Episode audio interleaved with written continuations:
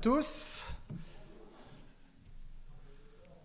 Vendredi dernier, nous nous sommes rassemblés pour euh, se commémorer la mort par crucifixion de notre Seigneur.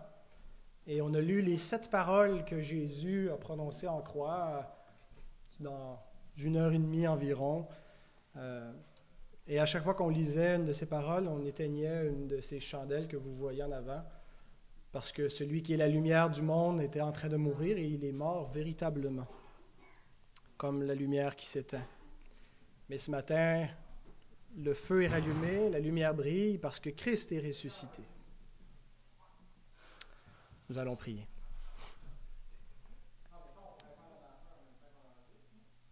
Seigneur, nous nous réjouissons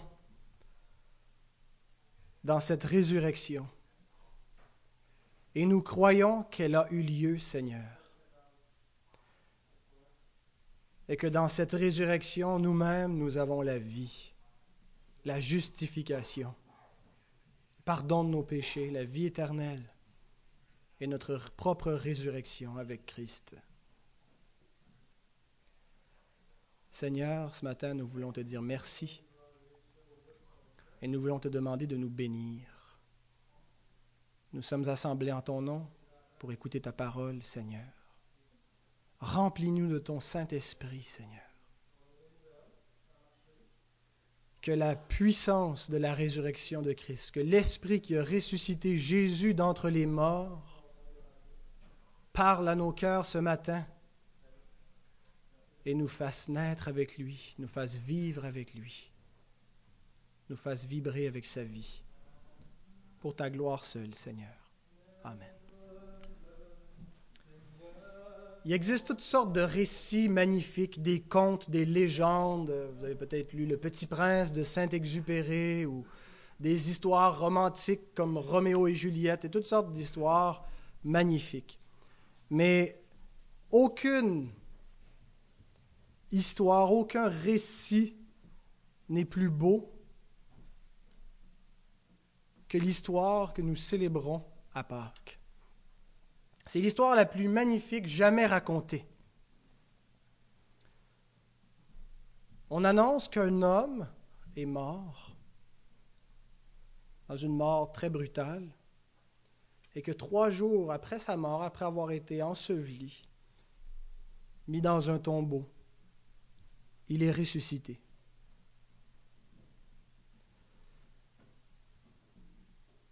Que signifie cette histoire? Que signifie ce récit?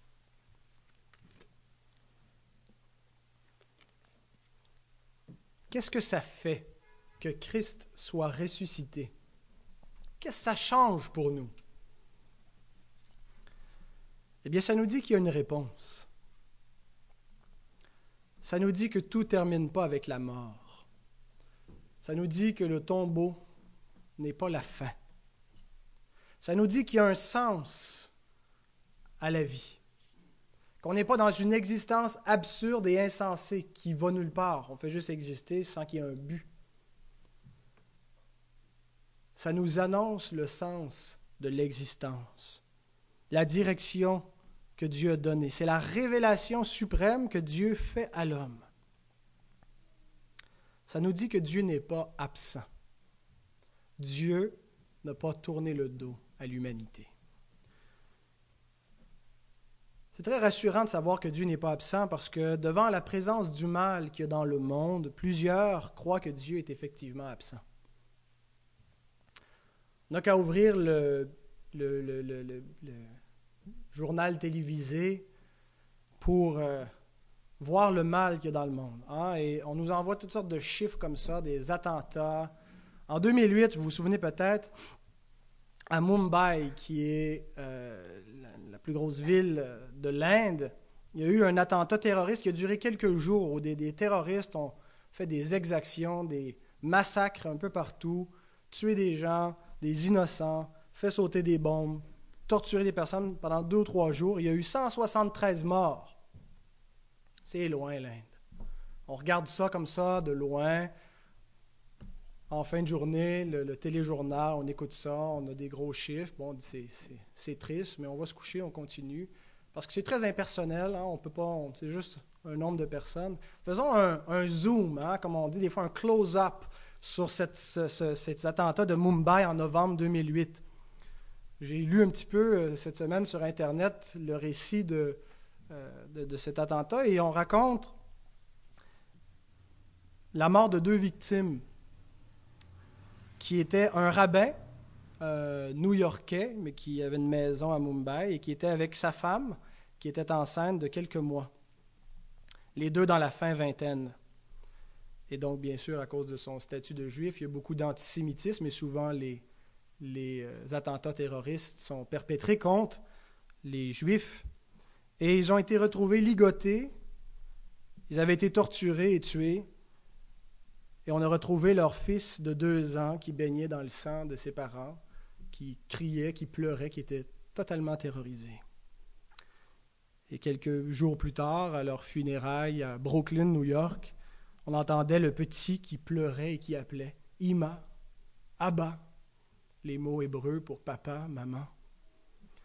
Quand on prend juste une, une photo comme ça de ces vies, de ces personnes, hein, c'est plus juste un nombre impersonnel de 173 morts, c'est des gens qui avaient une vie.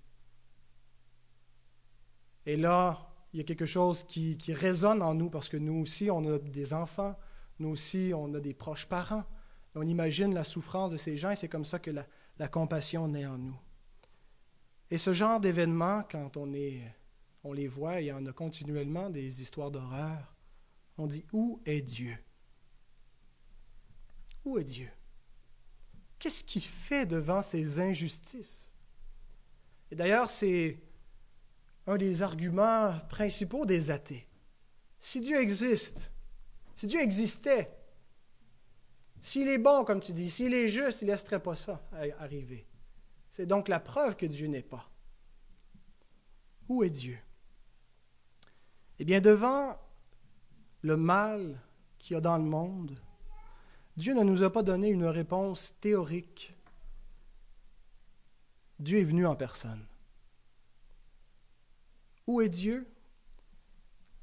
La réponse de Dieu au mal, la réponse de Dieu au péché, à l'injustice, à la souffrance de l'homme, c'est la croix de Christ. Tous les crimes de l'homme ne méritent-ils pas d'être punis On regarde ces crimes affreux, mais vous savez, nous sommes tous des criminels. Être un criminel, ça veut dire transgresser une loi. Et nous avons tous transgressé la loi divine. Nous avons tous péché. Et la parole de Dieu nous dit, le salaire du péché, c'est la mort. Quelle est la référence? J'ai entendu, ça. C'était quoi? Romains 6, 23. Excellent, vous êtes bon. Romains 6, 23 nous dit, le salaire du péché, c'est la mort. Ce que mérite le péché, c'est une punition et cette punition, c'est la mort. La mort, c'est la malédiction, c'est d'être rejeté de la face de Dieu. La croix est cet instrument de mort par lequel Dieu a puni le péché, par lequel Dieu a répondu au péché, à l'injustice des hommes. La croix était un instrument de châtiment qu'employaient les Romains. Et ça a été introduit comme un châtiment spectaculaire. C'était réellement pour donner un spectacle. Pas un spectacle qui nous fait sentir bien, mais un spectacle épouvantable. Pour donner un exemple. Voici ce qui pourrait vous arriver si vous osez transgresser les lois de l'Empire. C'était ce que ça voulait dire, la croix, pour les Romains. Cicéron disait, c'était un, penseur, philosophe romain, qu'on ne devait jamais évoquer la croix dans une conversation noble et polie. C'était quelque chose qu'on ne pouvait pas envisager sobrement. C'était. Ça levait le cœur. Et même la croix, aucun citoyen romain ne pouvait euh, être sentencé par la croix. c'est pour les étrangers. Les Romains qui étaient sentencés à mort, on les décapitait, on leur coupait la tête, mais on ne les faisait pas mourir sur une croix pendant une longue agonie qui durait des heures. Les Juifs voyaient la crucifixion comme étant un symbole de la malédiction divine, quelqu'un qui est maudit par Dieu. Et au-dessus du crucifié, on indiquait le motif de sa crucifixion. Pourquoi? Qu'est-ce qu'il avait fait? Pourquoi est-ce qu'il était puni? J'ai oublié de prendre ma Bible. Est-ce que quelqu'un me prêterait la sienne? Ce serait gentil. En là Non. Parle d'un prédicateur. Colossiens 2,14.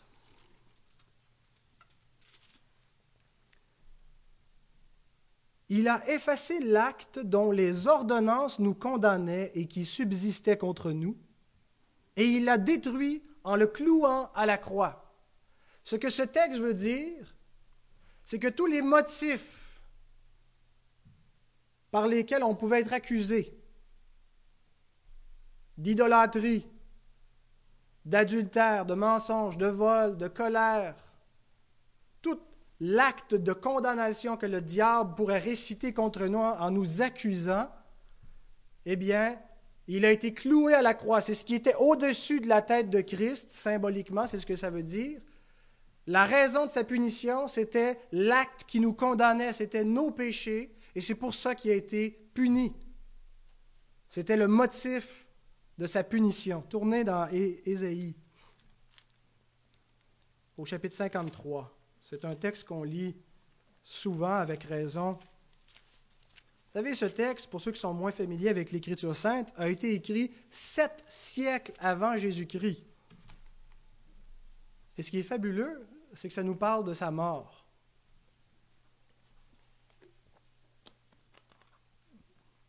Ça nous donne un indice que ce livre ne peut pas être simplement de l'homme, mais pour nous prédire la mort du seul juste qui a existé, la façon qu'il le fait et dans les raisons, c'est parce que l'Esprit de Dieu l'avait révélé avant terme. Alors, Jésus-Christ, avant dans le monde, savait exactement où il s'en allait. Ce n'était pas une surprise, la croix.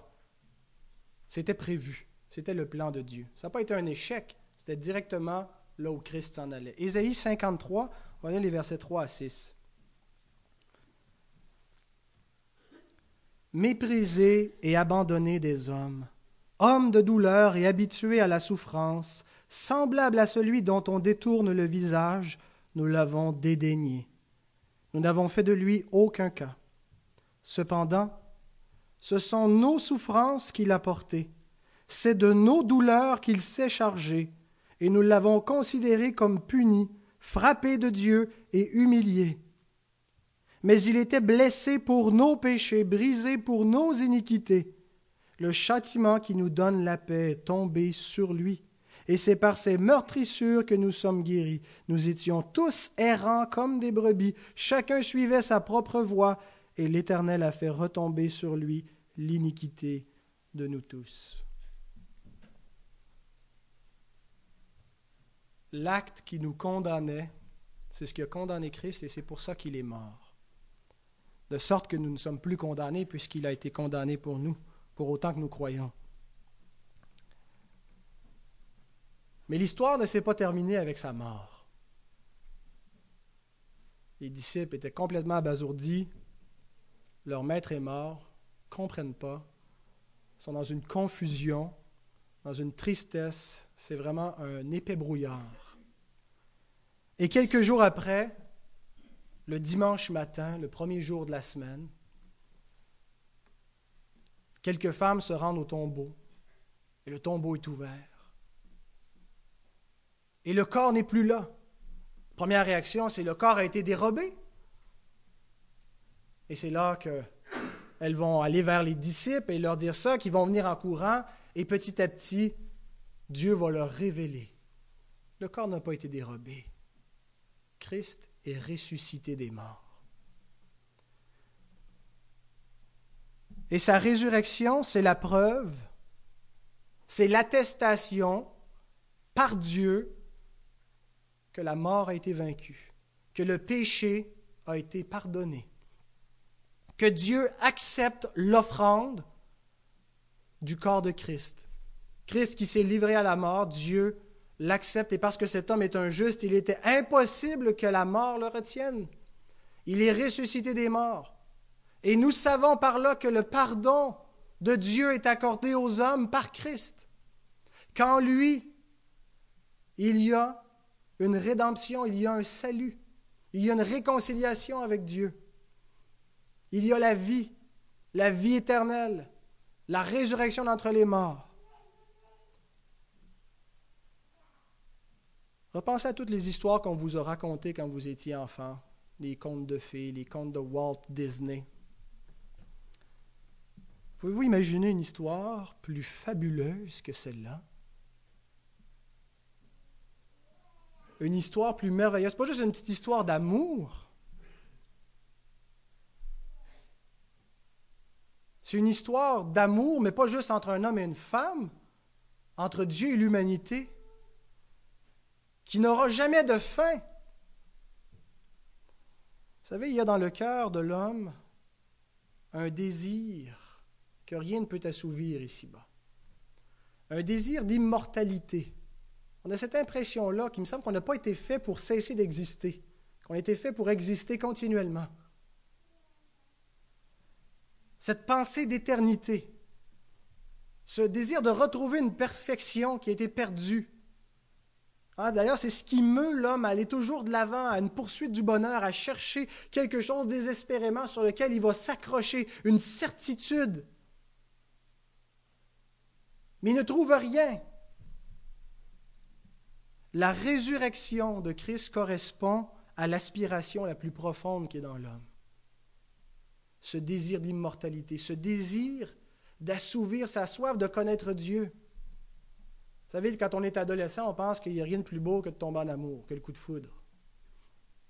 On se rend compte après quelques semaines que ça vient avec aussi beaucoup de douleur, beaucoup de chagrin.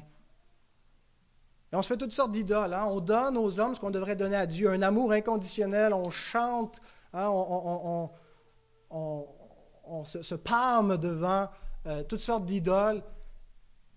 Et nos cœurs n'en sont que plus tristes, jamais étanchés, jamais satisfaits. D'où vient ce besoin s'il n'y a rien qui peut le satisfaire? C'est étrange que l'homme ne trouve rien dans ce monde qui peut assouvir ce désir, parce que tous les désirs que l'homme a, il peut les assouvir. Pourquoi cela ne pourrait pas y trouver une réponse? Citation de C.S. Lewis, un penseur chrétien qui écrit les chroniques de Narnia. Il dit Les créatures ne naissent pas avec un désir à moins que la satisfaction de ce désir existe. Un nourrisson ressent la faim. Eh bien, il existe une telle chose que la nourriture. Un caneton veut nager. Eh bien, il existe une telle chose que l'eau. L'être humain ressent des désirs sexuels. Eh bien, il existe une telle chose que le sexe. Si je retrouve en moi un désir qu'aucune expérience en ce monde ne peut satisfaire, l'explication la plus probable, c'est que j'ai été fait pour un autre monde c'est qu'il y a quelque chose au-delà de cette réalité visible que nous voyons qui peut répondre à ce désir, à ce besoin de connaître Dieu, de vivre éternellement. Et la résurrection de Christ correspond à ce désir. En fait, c'est la réponse. C'est ce qui vient le combler. Pourquoi? Parce que dans cette résurrection, nous avons la confirmation que l'homme peut vivre au-delà de la mort, qu'il peut y avoir un rétablissement parfait, une humanité qui n'est plus corrompue. On regarde la corruption dans le monde, on regarde l'injustice et on soupire après quelque chose de parfait. Et cette perfection a été donnée. Christ est le premier-né d'entre les morts qui nous annonce une nouvelle humanité que Dieu va reconstituer, qui va ressusciter à la fin des temps. Une communion parfaite avec Dieu qui commence déjà maintenant. Ce n'est pas juste quelque chose pour après. La vie éternelle, c'est qu'ils te connaissent, toi, le seul vrai Dieu, celui que tu as envoyé, Jésus-Christ, nous dit Jésus. La vie éternelle, ça commence maintenant lorsque nous le connaissons en esprit et en vérité. Et il n'y a absolument rien de plus glorieux, de plus satisfaisant que de connaître ce Dieu, que d'avoir ce salut.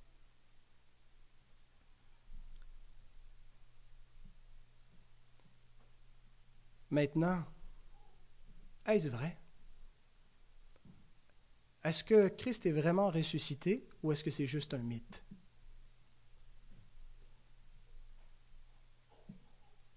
Vous savez, le plus beau récit au monde, celui de la résurrection, avec tout ce qu'il signifie, se présente pas à nous comme les récits de l'Antiquité qui étaient des récits mythologiques. Il se présente à nous comme un événement historique pour lequel il y a eu des témoins oculaires. Il ne se, présente pas à nous comme un récit mythique, mais un récit historique. Et ça, c'est unique. Toutes les histoires fabuleuses, on sait que ce sont des histoires. Roméo et Juliette, on sait que c'est une histoire. Le petit prince, on sait que c'est une histoire. Autant qu'ils peuvent nous donner des aspirations, une espérance, on sait que ce n'est pas vrai. Ça nous ramène toujours à la même réalité que l'on a, il n'y a rien qui nous en délivre. Mais la résurrection ne se présente pas à nous comme une simple histoire, mais comme une histoire vraie. Une histoire qui a eu lieu véritablement. Si Christ est ressuscité, ça veut dire que le christianisme est avéré. Il est confirmé comme vrai. Ça veut dire que ce qui est écrit dans cette parole est vrai. Si Christ est ressuscité, le reste est vrai. Si Christ n'est pas ressuscité, tout s'écroule. Ce n'est qu'une fraude. Et Paul en avait tout à fait conscience lorsqu'il écrit dans 1 Corinthiens au chapitre 15, versets 14 à 17.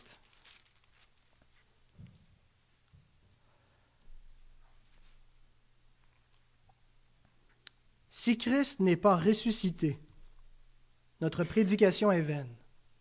C'est-à-dire que ce que je vous proclame ce matin, c'est vain.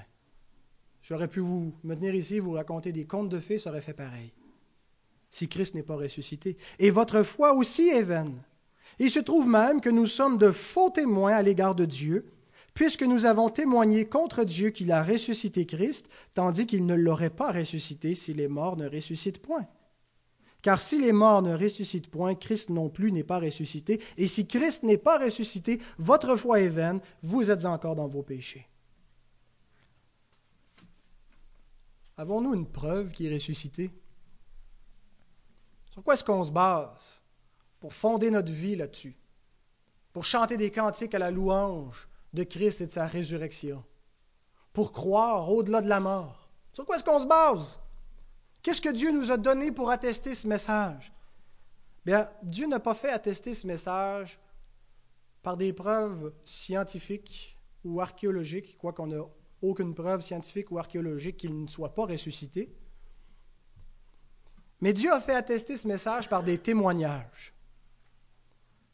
Dieu a choisi des témoins d'avance qui allaient voir, qui allaient toucher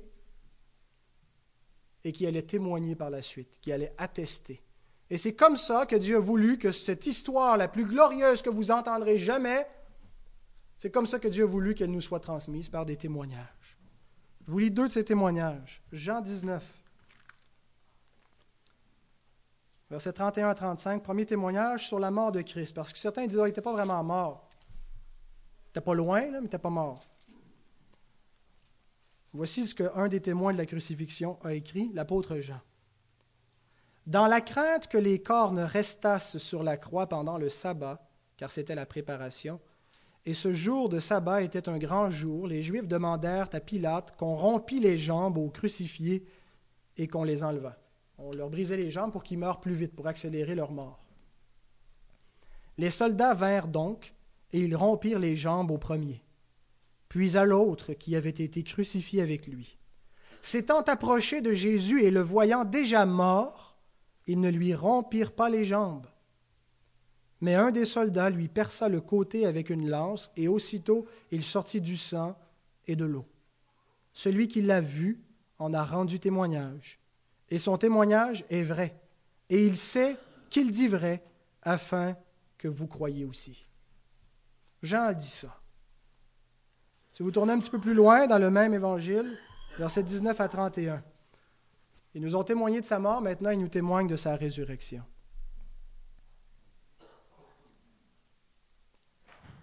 Jean 20, 19 à 31. Le soir de ce jour, qui était le premier de la semaine, les portes du lieu où se trouvaient les disciples étaient fermées, à cause de la crainte qu'ils avaient des Juifs. Jésus vint, se présenta au milieu d'eux et leur dit, La paix soit avec vous. Pouvez-vous imaginer? Leur maître était mort et là, ils sont là, réunis, dans la peur des Juifs. Tout est fini, ils sont dans la tristesse. Et Jésus arrive au beau milieu. La paix soit avec vous. Et quand il eut dit cela, il leur montra ses mains et son côté. Les disciples furent dans la joie en voyant le Seigneur. Jésus leur dit de nouveau, La paix soit avec vous. Comme le Père m'a envoyé, moi aussi je vous envoie. Après ces paroles, il souffla sur eux et leur dit, Recevez le Saint-Esprit. Ceux à qui vous pardonnerez les péchés, ils leur seront pardonnés, et ceux à qui vous les retiendrez, ils leur seront retenus. Les autres disciples lui dirent donc, Nous avons vu. Oups, j'ai sauté. Oui, le verset 24, pardon. Thomas, appelé Didyme, l'un des douze, n'était pas avec eux lorsque Jésus vint. Thomas n'était pas là. Les autres disciples lui dirent donc, Nous avons vu le Seigneur. Mais il leur dit, Si je ne vois dans ses mains la marque des clous, et si je ne mets mon doigt dans la marque des clous, et si je ne mets ma main dans son côté, je ne croirai point. C'est là que ça vient l'expression être comme Thomas. Huit jours après, les disciples de Jésus étaient de nouveau dans la maison, et Thomas se trouvait avec eux. Jésus vint, les portes étant fermées, se présenta au milieu d'eux et dit, La paix soit avec vous. Puis il dit à Thomas, Avance ici ton doigt et regarde mes mains. Avance aussi ta main et mets-la dans mon côté. Et ne sois pas incrédule, mais crois. Thomas lui répondit, Mon Seigneur et mon Dieu. Jésus lui dit, Parce que tu m'as vu, tu as cru. Heureux ceux qui n'ont pas vu et qui ont cru. Jésus a fait encore en présence de ses disciples beaucoup d'autres miracles qui ne sont pas écrits dans ce livre. Mais ces choses ont été écrites afin que vous croyiez que Jésus est le Christ, le Fils de Dieu, et qu'en croyant, vous ayez la vie en son nom. C'est par le témoignage des apôtres que Dieu a voulu attester ce message. Maintenant, est-ce qu'ils sont crédibles? Pas parce qu'ils l'ont dit que c'est nécessairement vrai, on a deux choix, pas plus. Soit qu'ils ont menti, soit qu'ils ont dit la vérité. Certains ont dit, ils ont peut-être commis une erreur, ils sont peut-être trompés. Mais vous savez, ils ne peuvent pas avoir fait une erreur. Parce qu'ils n'ont pas dit, on a entendu dire que le Seigneur est ressuscité. Ils ont dit, nous avons vu qu'il est ressuscité. Nous l'avons touché. Nous avons mangé avec lui. Or, un tel témoignage est soit faux, soit vrai. Ça ne peut pas être une erreur. Ça ne peut pas être juste on s'est trompé. Soit qu'ils ont menti en disant ce qu'ils ont dit, ou soit qu'ils ont dit la vérité. S'ils ont menti, leur mensonge, c'est le plus beau mensonge qui a jamais été raconté. Mensonge qui donne le plus d'espoir aux hommes. Les hommes ont perdu la vie à cause de ce mensonge, ont tout donné. Ce mensonge a bouleversé l'humanité. S'ils ont dit la vérité, il est arrivé le même effet. Des hommes, des femmes ont cru, ça a bouleversé l'humanité. Mais c'est vrai. C'est vrai qu'en Christ, il y a la vie éternelle. Il y a le pardon des péchés. Est-il plus possible qu'ils aient menti ou qu'ils aient dit la vérité? Jusqu'où seriez-vous prêt à aller pour raconter un mensonge? Dieu, pour attester ce message, a permis que ces témoins deviennent des martyrs. Vous savez, c'est quoi le mot témoin en grec? Martus, qui a donné martyr. Le mot martyr veut dire témoin. Ils ont témoigné au point qu'on les a tués. Dans un supplice, dans toutes sortes de supplices épouvantables. Hein, il n'y avait pas les droits de l'homme euh, tellement euh, rigoureux à cette époque-là. Ils ont témoigné que Christ était ressuscité. On leur a dit Taisez-vous Parce que si vous vous taisez pas, on va vous couper la langue. On va vous jeter au fauve. On va vous brûler. On va vous lapider. On va vous faire bouillir. C'est réellement ce qu'ils leur ont fait. Quelqu'un pourrait peut-être accepter de mourir martyr pour une erreur, mais pas pour quelque chose qu'il sait pertinemment être faux. On peut mentir pour se sortir du trouble, mais personne ne ment pour se mettre dans le trouble. Quel aurait été l'avantage de mentir? La gloire? L'argent? Le contrôle? De l'Occident avec leur nouvelle religion Je ne pense pas qu'ils envisageaient l'empire chrétien qui est devenu avec les siècles, quand ça s'est détourné de la parole de Dieu, le christianisme, qui a éventuellement évolué. Les apôtres ont eu la pauvreté, la misère, la mort dans des supplices. Je termine en vous lisant deux passages. Le premier dans Acte 10, versets 40 à 42. C'est l'apôtre Pierre qui parle.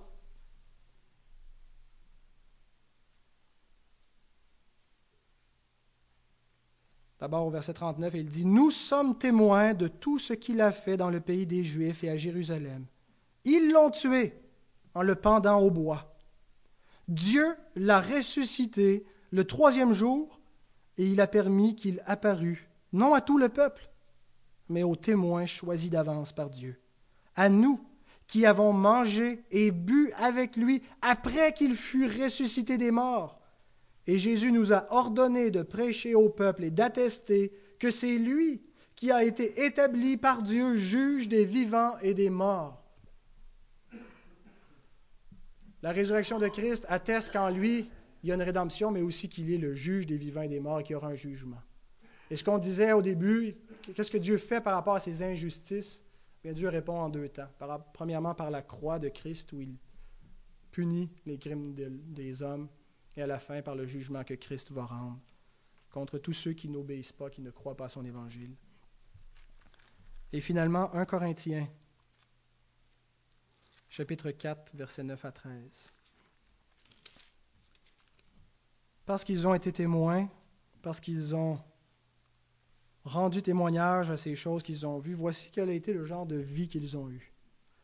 Car Dieu, ce me semble, a fait de nous, apôtres, les derniers des hommes, des condamnés à mort, en quelque sorte, puisque nous avons été en spectacle au monde, aux anges et aux hommes. Nous sommes fous à cause de Christ, mais vous, vous êtes sages en Christ. Nous sommes faibles, mais vous, mais vous êtes forts. Vous êtes honorés et nous sommes méprisés. Jusqu'à cette heure, nous souffrons la faim, la soif, la nudité. Nous sommes maltraités, errants çà et là. Nous nous fatiguons à, travailler de nos propres mains. Injuriés, nous bénissons. Persécutés, nous supportons. Calomniés, nous parlons avec bonté. Nous sommes devenus comme les balayures du monde, les rebuts de tous jusqu'à maintenant. Ils sont allés jusqu'à la mort comme martyrs pour nous attester ce message. Vous avez deux choix. Vous pouvez penser que ce sont des menteurs, ou vous pouvez croire ce qu'ils ont dit et en croyant avoir la vie éternelle en Jésus-Christ. Parce que c'est par la foi dans cet évangile qui nous annonce que Dieu sauve l'homme. Prions ensemble. Seigneur, nous voulons te rendre grâce pour ce salut. Te rendre grâce d'abord pour Jésus-Christ, le premier témoin qui nous a annoncé sa mort et sa résurrection, et qui est allé jusqu'au bout pour nous, qui a bu toute la coupe de la colère de Dieu jusqu'à la lie, afin de nous éviter le châtiment. Et merci Seigneur pour les témoins que tu as choisis. Ces disciples, ces apôtres qui ont été fidèles jusqu'à la mort pour transmettre ce message. Merci que tu as préservé ce message au fil des siècles dans l'écriture que tu as gardée. Merci que tu as permis que ce message se rende jusqu'à nous, tel quel, tel qu'il a été annoncé dès le départ, dès le commencement de la, de la création jusqu'à la résurrection, jusqu'au retour de Christ. Ta parole est demeurée ferme. Pas un seul iota en a été perdu. Et merci qu'en entendant, Seigneur, ce message, cet évangile, nous avons cru et notre vie a été changée, Seigneur. Ce désir, ce besoin que rien ici-bas, Seigneur, pouvait combler, nous l'avons trouvé, comblé en Jésus-Christ, par sa vie. Par lui, nous te connaissons, par lui, Seigneur, nous jouissons des biens célestes déjà, maintenant. Seigneur, que cet évangile puisse encore servir à appeler les tiens. Il y a certainement des gens qui sont assis ici ce matin, Seigneur, qui ne te connaissent pas en esprit, en vérité, qui ont entendu parler de toi. Seigneur, nous te prions qu'ils puissent répondre par la foi à cet évangile, qu'ils puissent croire et aussi avoir la vie, connaître ta grâce, connaître cette félicité. Pour ta gloire, Seigneur, nous le demandons. Amen.